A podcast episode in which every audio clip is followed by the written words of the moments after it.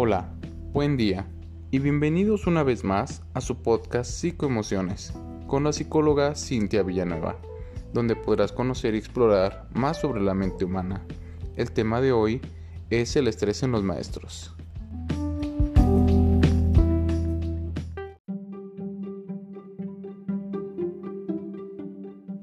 Hola, hola, ¿qué tal? Bueno, bienvenidos otra vez a este podcast de psicoemociones. Estoy muy, pero muy contenta de estar aquí otra vez con ustedes y que me puedan estar escuchando. En este caso les quiero presentar un tema muy particular que me gusta mucho y que creo que de pronto no se le ha dado como todo el seguimiento que debería de estársele dando. Y bueno, el tema del día de hoy es el estrés en los docentes. Primero que nada vamos a hablar un poquito acerca pues de qué es ser docente o qué es ser maestro. Y bueno, pues la docencia es un trabajo muy fascinante que permite a aquel que es maestro enseñarle al otro alguna cualidad nueva o no adquirida. Y esto trae demasiada satisfacción ayuda al otro a aprender y a desarrollarse profesionalmente e incluso intelectualmente o en su estado de salud mental, porque los maestros hacen un trabajo impresionante en esta área también, ya sea que ayuden o no ayuden tanto. Sin embargo, esta es una labor demasiado exigente, ya que pues estas personitas están ayudando a otras personas a desarrollarse y todos los profesores acaban sufriendo estrés al final del el día o al final de cuentas. Y bueno, ustedes me dirán, bueno, sí, pero ¿qué es el estrés? Bueno, el estrés no va a tener una causa particular, sino más bien va a tener como muchos estresores desencadenantes algo que va a afectar la homeostasis del organismo, es decir, que va a hacer que el cuerpo ya no tenga el mismo equilibrio que tenía antes. Y pues los estresores pueden ser de orden físico, psicológico, cognitivo o emocional. Y pues en el caso de los docentes generalmente viene del orden cognitivo y psicológico. ¿Y qué vamos a experimentar cuando estamos estresados? Bueno, vamos a experimentar una sensación negativa de ansiedad, o de nerviosismo ante una circunstancia específica. En este caso, pudiera ser que están experimentando estrés a la hora de dar clases. ¿Por qué se han disparado los niveles de estrés? Bueno, porque desde que comenzó la pandemia, pues hemos tenido que adaptarnos pues a toda esta situación de puede dar clases en línea, que no a todos nos gusta, que a algunos habrá que les cayeron de maravilla y a otros pues que todavía se están adaptando. ¿Y qué hay con las clases en línea? Uf, ¿por dónde empezar? Pues primero que nada porque su casa se convirtió en su escuela o en aquel espacio de trabajo y esto debe ser muy estresante o debe ser muy caótico porque en la escuela pues ustedes tenían su espacio destinado para dar clases, conocían a sus alumnos, podían observarlos, podían ver que estaba haciendo fulanito o sutanita y ahora no. Ahora con que el alumno apague su cámara es motivo suficiente pues para que ya no sepamos si, si está, si no está, si ya se fue, si de pronto solo fue, prendió, este, se conectó, apagó su cámara y se fue a dormir o si, si ni siquiera si está en la misma habitación. Y eso sí es un factor bastante desencadenante, pues de una sensación como de insatisfacción, como de estrés, incluso de molestia, porque no sabemos si el alumno está ahí. Otra sensación que nos puede generar bastante estrés es que no sabemos si estamos llegando al punto con el alumno, es decir, no sabemos si el alumno está aprendiendo, si no está aprendiendo, si está llegando a, lo que nosotros queríamos que llegara o si definitivamente no estamos viendo algún progreso en él. Todo esto se ha desencadenado pues en sensaciones bastante insatisfactorias o poco agradables que llegamos a sentir. ¿Por qué? Porque realmente nuestro trabajo se basaba en ver logros y progresos o avances en los alumnos. Por ejemplo, aquellas maestras que dan primero de primaria, pues son las encargadas, por así decirlo, de enseñar al peque a leer pero ahora, ¿cómo les están enseñando a leer? Bueno, pues con una labor titánica, con mucho acompañamiento de los papás también, pero esta labor es impresionante porque la maestra en estos casos tiene que estar detrás del pequeño enseñándole las palabras, enseñándole cómo se van a gesticular estas palabras y cómo las tiene que pronunciar. Y esta es una labor bastante impresionante. Además, el docente sabe cuáles son las fases del desarrollo del alumno y qué se supone que debería de estar sabiendo a cierto grado. Eso también es impresionante. Y eso también es importantísimo de por qué de pronto los maestros se encuentran tan frustrados porque entonces ven que va en cuarto de primaria y a lo mejor todavía ni se sabe las tablas de multiplicar o a lo mejor todavía ni siquiera sabe sumar o hacer cálculo mental tan rápido. Eso también va a desencadenar demasiado estrés en los maestros porque por más que ellos tengan una labor titánica y unas ganas impresionantes de apoyar, pues la virtualidad no ha apoyado mucho a que de pronto tengan ese contacto con los alumnos у нас. Pues obviamente algo que más va a generar angustia, pues es que ya no tienen ese contacto físico con los niños, ya no están ahí presencialmente, algo que le puede llenar bastante a un docente, pues es el contacto con otros niños. Si se dedica a esta área de, de la pedagogía o de la educación infantil, pues está acostumbrado a tratar con niños, a que los niños le retroalimenten, le hablen, le regalen cosas, este, tener como este contacto, al igual que con los maestros que dan otros niveles más altos, tratar con llevarse con ellos, que se llenen de energía, de bromas, de ocurrencias que ellos tienen de pronto y pues ahora ya no están todo se resumió a esta parte virtual, a esto yo apago mi cámara, a esto pues me conecto si quiero, a esto pues de pronto no estoy muy comprometido, a esto yo ya me cansé también como docente de estar insistiendo, de que pues si lo reprueban, de que si no lo reprueban, de que si todos van a pasar, eso también va a generar estrés porque entonces la labor del docente queda pausada o aplastada ante esta situación, porque entonces por más que de pronto sepa que el alumno es sobresaliente o no tanto, no hay una posibilidad en la que pueda él observarlo de manera tangible o que pueda decir, no sabes qué, yo creo que es mejor que desarrolles otras herramientas, otras habilidades. Eso también va a generar mucha angustia y mucho estrés porque entonces la labor del docente se ve un poco apachurrada, un poco aplastada, porque entonces están expensas de un sistema educativo que, que está funcionando ahora en México, dada la pandemia.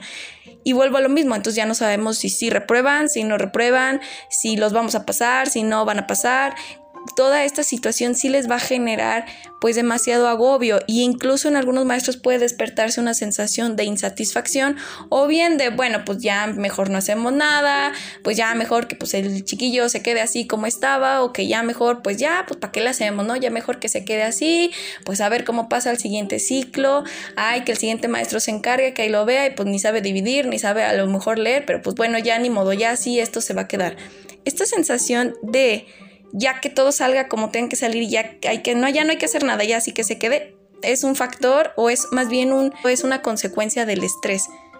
Eso de ya mejor no hay que hacer nada ya mejor así que se quede como está es una consecuencia de, de un estrés muy prolongado y bueno, ¿qué vamos a observar? Bueno, esto se va a observar en distintas fases, sí lo vamos a alcanzar a observar, no es como que, ay, ya me estresé y no me di cuenta, no, claro que sí lo vamos a ir observando, pero nos vamos a tener que dar cuenta y vamos a tener que aprender a escuchar nuestro cuerpo y nuestras emociones. Bueno, van a haber diferentes fases. El estrés generalmente, y sobre todo cuando se hace crónico, que ese es el que cuesta mucho trabajo ya después retirar, sí lo vamos observando, sí tiene estas fases. Y bueno, la primera es cuando, ¿cómo sabemos que estamos estresados o cómo sabemos que pues ya vamos para ese camino?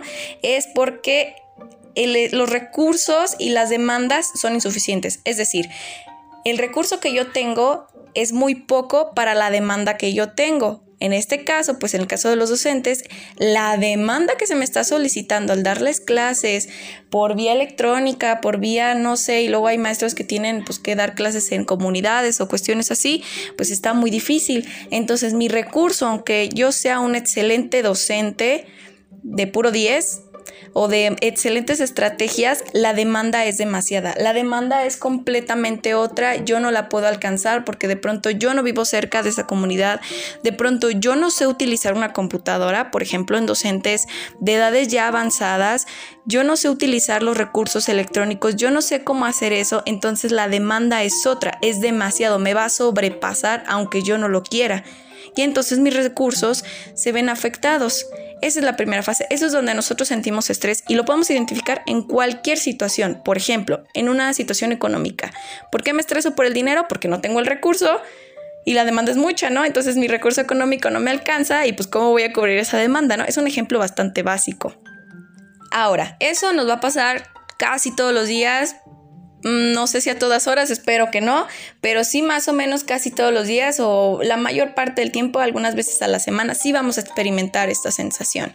Que pues realmente la vamos desechando porque decimos, bueno, ya vemos cómo le hacemos o de pronto encontramos otro recurso, ¿no? Eso es lo ideal, que cuando estemos en esta fase, pues a lo mejor encontremos otro recurso, ¿no? A lo mejor si yo no sé usar una computadora, pues a lo mejor busco ahí a ver quién me puede ayudar, quién me puede enseñar a utilizar estos recursos, ¿no? Y bueno, si vemos que esta primera fase pues se va alargando, se va alargando, mi recurso no me alcanza y no porque yo no quiera, sino porque de pronto no se puede, pues a lo mejor vamos a, a pasar a la segunda fase que es una respuesta emocional y física, es decir, nos cansamos, estamos muy cansados, estamos de malas, estamos, pues como comúnmente dice la gente, estoy estresado, este, empezamos a sentir malestar muy general en nuestro cuerpo, estamos enojados, tenemos pensamientos por ahí negativos, y es una fase transicional. Generalmente, por ejemplo, si atraviesa todo el día y seguimos con esta situación económica del ejemplo que acabo de dar anteriormente, pues a lo mejor al final del día hasta incluso me siento triste, tengo ganas de llorar y a lo mejor ahí vamos atravesando esta respuesta emocional, ¿no? Dentro del mismo ejemplo. Y bueno, ¿dónde es donde vamos observando que se hace crónico? Pues en la tercera fase, que es donde tenemos cambios verdaderos en la conducta y en el estado de salud físico.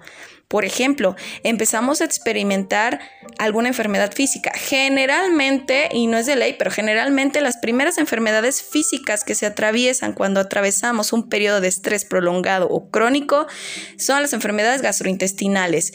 ¿Por qué? Porque, bueno, por ahí dicen que la enfermedad se va al estómago, ¿verdad? Pero empezamos a tener gastritis, colitis, eh, estreñimiento, diarrea y ahí es donde se va a empezar a manifestar. Cuando es crónico, a lo mejor diario nos duele el estómago, diario tenemos el reflujo o el dolor de la colitis donde también lo podemos experimentar en el cuerpo, pues a lo mejor una fatiga insoportable. Todo el día nos sentimos cansados o cansadas, no podemos dormir, tenemos insomnio. Aquí, pues algo que yo les puedo comentar es que tener insomnio no es normal. Si ustedes tienen insomnio o incapacidad para dormir, yo les recomiendo que vayan con un especialista, ya sea psiquiatra, médico o psicólogo, que les pueda apoyar en esta área. Donde también lo podemos observar, pues donde ya sentimos un estrés demasiado o una angustia demasiado que se va a convertir en ansiedad y en ansiedad generalizada, donde todo nos va a generar esta sensación, esta palpitación impresionante en el pecho, donde ya no puedo respirar y entonces qué voy a hacer y entonces hago por acá y hago por allá y no termino nada.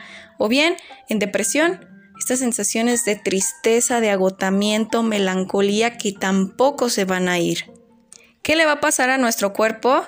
Pues bueno, vamos a tener un deterioro cardiovascular también impresionante porque el estrés, además de las enfermedades gastrointestinales, pues si estamos en una edad un poco más adelantada este, o más grandes, pues el corazón va a ser quien lo va a resentir, ¿no? ¿Dónde lo vamos a observar? Pues en el colesterol altísimo y a lo mejor en la presión arterial alta o hipertensión. Y entonces ya se nos subió la presión y entonces ya, ya tenemos la palpitación. Es que tengamos palpitaciones cuando nos sentamos no es normal tampoco, ni que todo el día nos estén llamando a nuestro trabajo, ni que todo el día estemos en un estrés constante. ¿Dónde lo podemos observar también? Pues a lo mejor en diabetes, en obesidad, porque de pronto descuidamos nuestros hábitos alimenticios, úlceras, este, que ya habíamos hablado de esta parte también, pérdida de peso por, por el descuido de, la parte de nuestro cuerpo, dolores musculares, tensión, sobre todo vamos a sentir tensión un poquito en el área del cuello, de, los puños, ¿no? Donde sentimos la tensión en, en la frente, migrañas, dolor de cabeza, alergias, hay gente que cuando se estresa se le desencadena alguna alergia, asma, sobre todo aquellos que ya la habían presentado, y ya cuando esta cuestión del estrés es muy, muy grande, sobre todo en las mujeres, vamos a empezar a ver una alteración en los ciclos hormonales, en el ciclo de nuestra menstruación. Se atrasa, se adelanta, se, desestabiliza toda esta área. Esto también nos va a arrojar un, un foco súper rojísimo de que allá hay algo que está pasando. Y bueno, otros casos también es un abuso de sustancias, ya sea alcohol, cigarro o algunas otras sustancias de, de que por ahí la persona ya estuviera consumiendo desde antes, incluso la comida puede haber un aumento en el consumo de, los alimentos, sobre todo pues aquellos que nos hacen sentir bien, y cuáles son pues los carbohidratos, ¿verdad? Y bueno, entonces, ¿qué vamos a observar en el área emocional? Que pues la que me, me gusta, me interesa, pues es un desbordamiento negativo en todas las áreas. Es decir, si yo me estresé en mi trabajo, pues entonces llego a mi casa y estoy estresada y le grito al marido o al novio o al amigo o a la hermana y entonces me traslado a otro espacio con los amigos, a lo mejor pierdo contacto. Generalmente cuando estamos estresados en un nivel de estrés crónico, lejos de buscar redes de apoyo, nos alejamos porque estamos demasiado estresados, porque en ese momento nuestro cerebro es incapaz de observar una luz más allá de lo que estamos, del problema que tenemos ahora. Entonces las amistades empiezan a perder, dejamos de tener contacto con las otras personas, porque a veces en momentos estamos tan enojados o tan negativos, por así decirlo, pues que lo desbordamos hacia afuera y entonces se, se, vuelve hacia el hogar, hacia las relaciones personales y ahí es donde ya tenemos que buscar ayuda porque se está desbordando. Y bueno, ya podemos ir observando que el estrés no es tan bueno como pensábamos, ¿verdad? Sí, desencadena bastantes situaciones en el área de la salud y de la salud mental también, tanto física como mental. Y bueno, ¿por qué me enfrasqué en los docentes? Porque esta área se ha pues invisibilizado un poco debido a que les metieron pues esta virtualidad así de repente. La educación no se puede parar, los niños tienen que seguir aprendiendo de igual que los adolescentes y los adultos. Y pues tuvo que haber una adaptación impresionantemente rápida, que ahora ya que lo piensan pues ya llevan un año así trabajando la virtualidad y de pronto dijeron, ah mira, pareciera ser que antes no existía otra cosa, pero sí se están viendo estragos bastante importantes en el área de la salud mental el estrés es impresionante y se está volviendo crónico. ¿Dónde pueden ustedes observar que se hizo crónico? Cuando a pesar de que ahora, por ejemplo, que estamos de vacaciones para estas fechas, todavía me siento estresado, todavía me siento cansado, no me puedo recuperar de esta sensación estresante y me siento igual. Es más, me siento peor peor que antes. El día no me rindió, me siento más triste o más cansado o incluso insuficiente. Y ahí es donde podemos observar que de pronto se hizo crónico.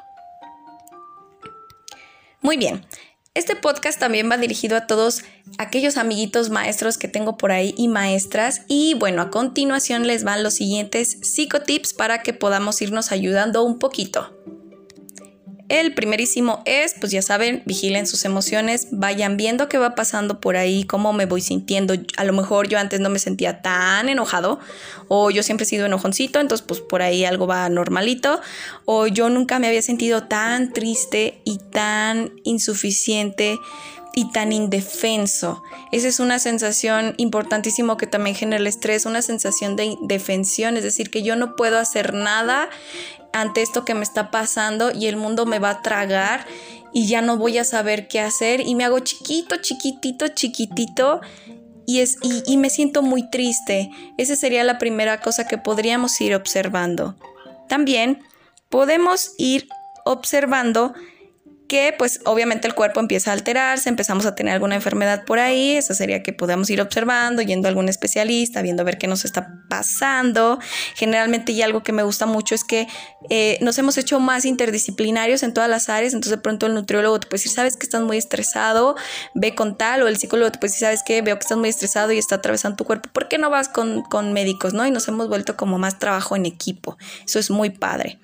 Otro tip también es que establezcas límites con tu trabajo. Sobre todo, si tú tienes un horario laboral, pues hay que respetar ese horario laboral. Hasta aquí termina mi tiempo y de aquí para allá es mi vida personal.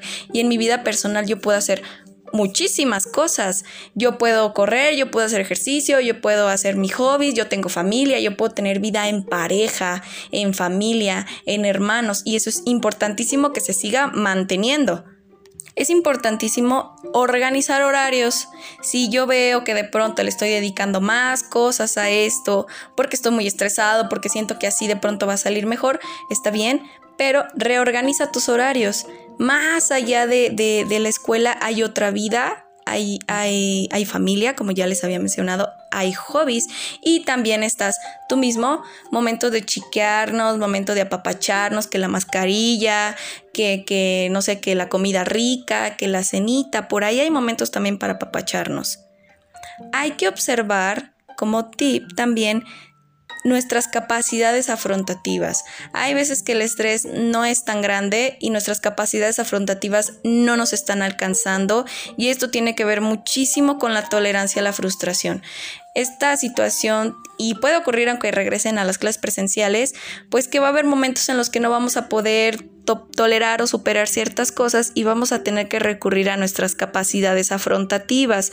¿Cuáles son estas? Pues a lo mejor estos que les había mencionado, ¿no? Establecer horarios, establecer límites sobre todo, este, buscar alternativas, soluciones, recursos, pues este recurso no me alcanza, pues entonces veo con este, pues que si no sé usar la computadora, pues veo quien me enseñe, pues que si en mi casa no hay internet, pues entonces busco un espacio, Así, estas son las capacidades afrontativas y la tolerancia a la frustración. Pues que entonces esto pasa y obviamente todos llegamos en un momento en que decimos, ay, no, ya, o sea, ya estamos hartos de esta situación, ya queremos que regresen, etc. Pero pues toleramos, ¿no? Otro ratito más. Busca, por favor, busca y crea redes de apoyo. Ya haremos otro podcast de cómo hacer redes de apoyo porque ya van varios que les digo y no les he dicho cómo se hacen. Entonces ya haremos eh, un podcast sobre cómo podemos hacer redes de apoyo, ¿no? Pero sí, sobre todo en esta área que es una escuela, pues equipos de trabajo, ¿no? Por ahí alguien que te puede ir apoyando porque todos tienen habilidades diferentes y que se puedan ir acompañando en este proceso. También es importante que puedas observar si tus directivos o, aquellas personas que están respaldándote te puedan ofrecer algún tipo de ayuda. Si realmente se están preocupando por tu bienestar dentro pues de donde tú trabajes o bien si hay que buscar espacios allá afuera donde nos puedan ofrecer pues esta sensación de bienestar que nos puedan ir acompañando llámese psicólogo llámese psiquiatra. Es decir aquí sí vemos que la sensación de indefensión de estrés problemas eh, físicos o emocionales se han trasladado a espacios o se han pues brotado, desbordado, pues entonces ahí sí tenemos que buscar ayuda de un profesional. De hecho, desde antes pueden buscar ayuda de un profesional. Este siempre será un super tip, pues a lo mejor para que no avance más allá, ¿verdad? Para que no lleguemos a un momento en el que pues se nos rompa la bilis y pues estamos súper enojados y aparte enfermos, ¿no? Y estresados. Y bueno, como final, pues comunícate, comunícate con aquellas personas que te puedan apoyar y sobre todo, cuídate.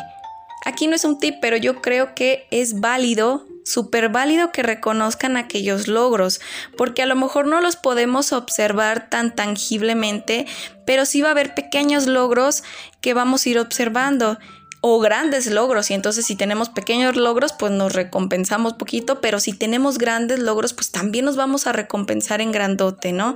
Porque yo creo que sí hay logros por ahí que se pueden ir reconociendo. Muy bien. Pues bueno, esto sería todo de mi parte. Espero que les haya gustado. Este podcast lo hice con muchísimo cariño como todos los demás también. Y bueno, ya saben que si tienen alguna duda o sugerencia para el podcast me pueden escribir a psicoemociones.atención.gmail.com Espero tengan un excelente día. Bye.